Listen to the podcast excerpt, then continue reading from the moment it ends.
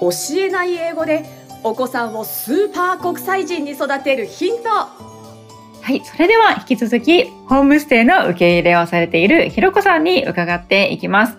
で、ホームステイ受け入れに際してですね、お家で何かルールのようなものをね、作っていらっしゃるのかなっていうのも気になるところですので、えいかがでしょうか？どんな形で受け入れをされているんでしょう？やっぱりあの、ハウスルールっていうのを作っていて、各家庭によって、あの、決ま、決まり事みたいなものはあると思うし、違うと思うので、ハウスルールっていうのは絶対作った方がいいと思うんですね。で、うん、そのやっぱハウスルールも子供の年齢によって変わってくると思うんですね。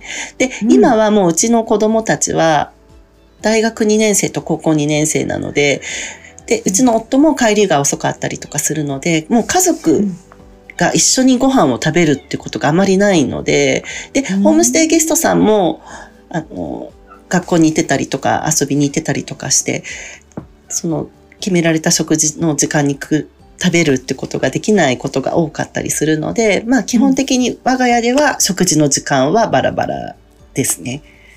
はい、それは、あの、そうですね、食事の時間はバラバラだったりとか、あと、うちでは絶対守ってほしいことがあって、それは絶対にご飯を残さないでっていうのは、もうマストなんですね、うちでは。はい、なので、あの、まあ、大体大皿で自分の食べる分だけを取り分けるんですけど、その、うん、取り分けた分は絶対に食べきってもらうっていうのだけは、うん、うん、あの、環境とかじゃなくてもったいないのでうん、それはもう絶対に、うちの子供たちの家族もゲストさんもそれだけは絶対守ってねって。で、あとは、あの、そうですね、リビングとかダイニングとかの暖房は基本的にはつけないんですよ。っていうのも、やっぱり食事の時間がバラバラなので、つけてるともうずっとつけっぱなしになっちゃうので、で、すごい、冬なんかはすごい寒いので、ご飯食べにダイニングに来るときは着込んできてねって言って、みんなすごいもう外に行くような格好で ダイニングに来てご飯食べてたりとかして、ただこたつだけはつけてるので、こたつでご飯食べる人はこたつでご飯食べていいよっていうふうにしてますね。あと、まあ、これはちょっと特殊かもしれないんですけど、挨拶はあまり無理強いしないようにしていて、やっぱり、あの、家族でも、なんか、何かあって、ちょっと今日は機嫌が悪いなっていう時とかにしつこく挨拶するまで声かけたりとかしたら子供もすごい嫌がるし、なんか私はゲストさんはもう子供、自分の子供だと思ってその間は受け入れてるので、まあ挨拶は本当にしたくない時もあるよねっていう時は、まあ普段はしますけど、うん、あの挨拶はあまり無理強いしないようにして挨拶がしな、しない時があってもよしとしてます。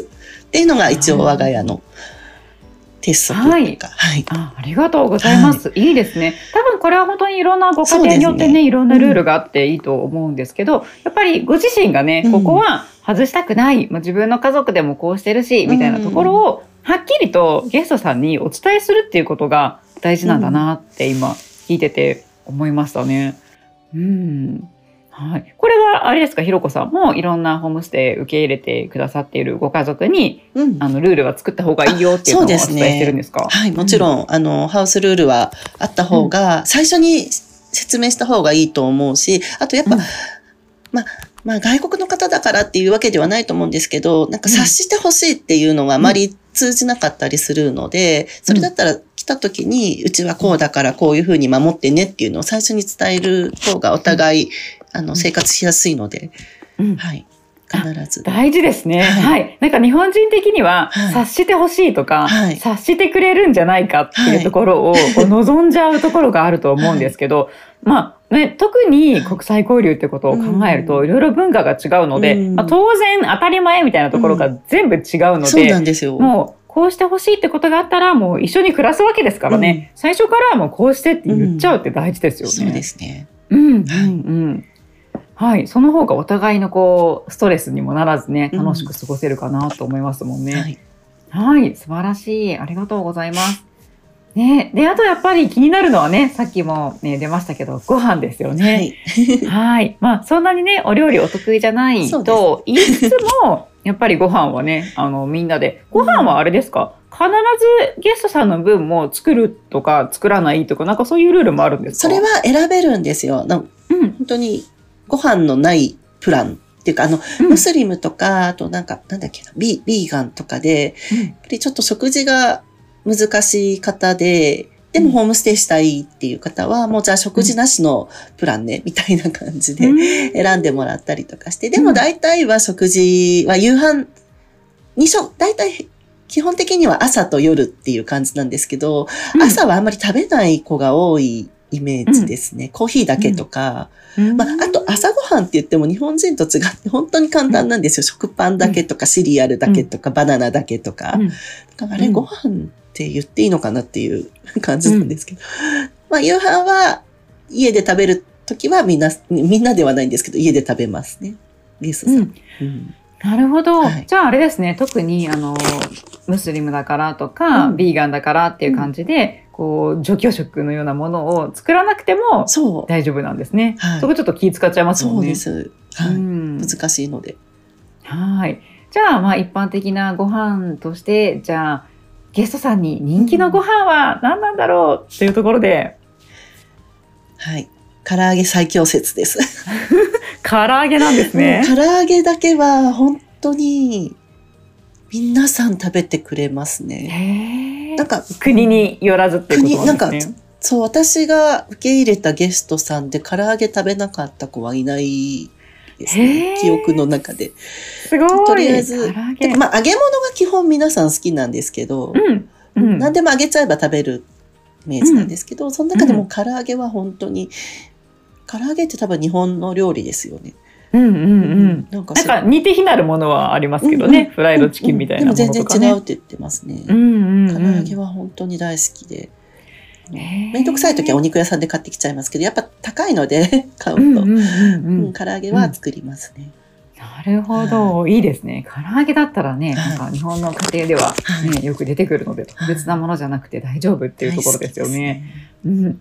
他には人気のある食べ物、何があるんでしょう？ね、なんかやっぱり子供が好きな食べ物が多いかなって振り返ってみて思ったのが、やっぱハンバーグとかカレー、うん。餃子、たこ焼き、あと普通にラーメンとかミート、ミートスパゲティ、あとうん普通におにぎりも好きだし、あとあ意外にもう日本のフルーツがあの人気がありますね。みかんとかいちごとかりんごとか、はえ海外にもあるんじゃないの？と思うんですけど、なんか日本の果物美味しいって言ってますね。そうですね。海外にあるフルーツはそれこそ似て非なるものっていう感じで、日本のフルーツ本当に美味しいですよあそうね。なんですね。うん。うん。本当に思います。う。うんまあ普通へに。えじゃあ、うんね、そんなにあれですね、頑張らなくても、普段私たちが食べているようなものをそうそうです、そうです。うん、をゲストさんたちがね、うん。気に入ってくださるんですそうね。なんです。冷凍のハンバーグでもいいし、うん。普通の、あの、チンするカレーでも、冷凍の餃子でも、美味しい美味しいって言ってくれるんですけど、ただ量が多い場合はやっぱり作った方が安いので、うん、うん、はい。うん。確かに。えいい感じですー、なるほど、はえでもなんか楽しそうですね。こういうご飯をね、みんなで囲んだりすると。ねはい。ありがとうございます。また、ひろこさんがこう受け入れされた時に、こうゲストツリーというものを作られているというはい。ことなんですけど、ゲストツリーっていうのは何なんでしょうか？あの、ま、お友達が作ってくれたんですけど、大きな、この白紙、白紙っていうか普通の、えっ、と、なんて言うんですえっ、と、普通の紙に模造紙。みたいな、あの、木を、木と枝をいっぱい描いてもらって、そこに、あの、ゲストさんが来た時にフィ、フィンガースタンプっていうんですか？あの、はい親指のうん。うん。いろんな色で押してもらって、で、そで来た日付と国と名前を書いてもらって、で、それがいろんなゲストさんが来るので、うん。なんか木の、木の実みたいな感じになって、で、後で振り返って、あ、うん。来たな？あ、な、こんな、こんな時期にこんな子が来たなっていう風に思い出せるように。えーたまに忘れちゃうんですけど、大体のゲストさんにはやっても。えー全員ではないんですけど。えー、素敵ですね。じゃあご家族でね、こう振り返ることもできるでしょうし、はい。うん、ゲストさんが、あ、前にこんな自分と例えばね、同じ国のこんな人が来たんだっていうのも分かったりしますしね。あと、リピーターも結構うち多いので、うん、あの、2回目とか言って押してくれる子もい えー、楽しそう。ますへね。えいいですね。思い出に残っていいです。はい。はい。あとなんか、プロフィールノートそうですね。これも必ず書いてもらって、なんかやっぱうん来た時ってお互いぎこちなくて会話が弾まなかったりするんですけど、これを書いてもらうことによって、これ、あの、いなんか裏表あって、と表側は本当に普通の個人情報、名前とか住所とか、あの、うん。その国の母国の住所とか、まあ、うん。生年月日とか、いろいろ血液型とか、そんな、あの、個人情報が書いてあって、で、裏側が心理テストになってるんですよ。で、うん。結構恋愛、恋愛に対する心理テストなので、結構それで盛り上がるんですね、会話が。で、うん打ち解けられるし、だから会話のきっかけ作りにもなるし、うん。あとはその帰った後に、後の連絡ツールとしても役立つので、なるほどで。素晴らしい。やっぱこういう工夫をね、受け入れに際してされてるんですね。そう、まあ工夫っていうか、たまたまうんだったんですけど、たまたまプロフィールノートがあったので書いてもらおうかって言ったのが始まりだったんですけど、なのでこれも全員ではないんですけど、うんうんうんうん。へえ、でもね、いいですよね。やっぱり会話のきっかけってね、はい最初に大事だなって思いますしね。はい。そうね。ありがと結構恋愛のあの話とかなので、答え、うん答えたくなかった場合は答えら、答えなくていいよみたいな。あの、なんだっけな。初めての初恋はいつとか、どんなタイプが好きとか、へなんえ。だろう、結婚した、あ、子供ができたらなんていう名前にしたいとか、うんそう。まあ、いろんなね、方がいるので、例えばその、LGBT の方とかもいるので、うん。はい。でも、ガンガン聞いちゃいますけど。面白い。はいねえ、なんかそういう、こう、やんわりとしたね、会話だと、こう盛り上がったりしますよね。最初にね、はい。はい。うん。ありがとうございます。はい。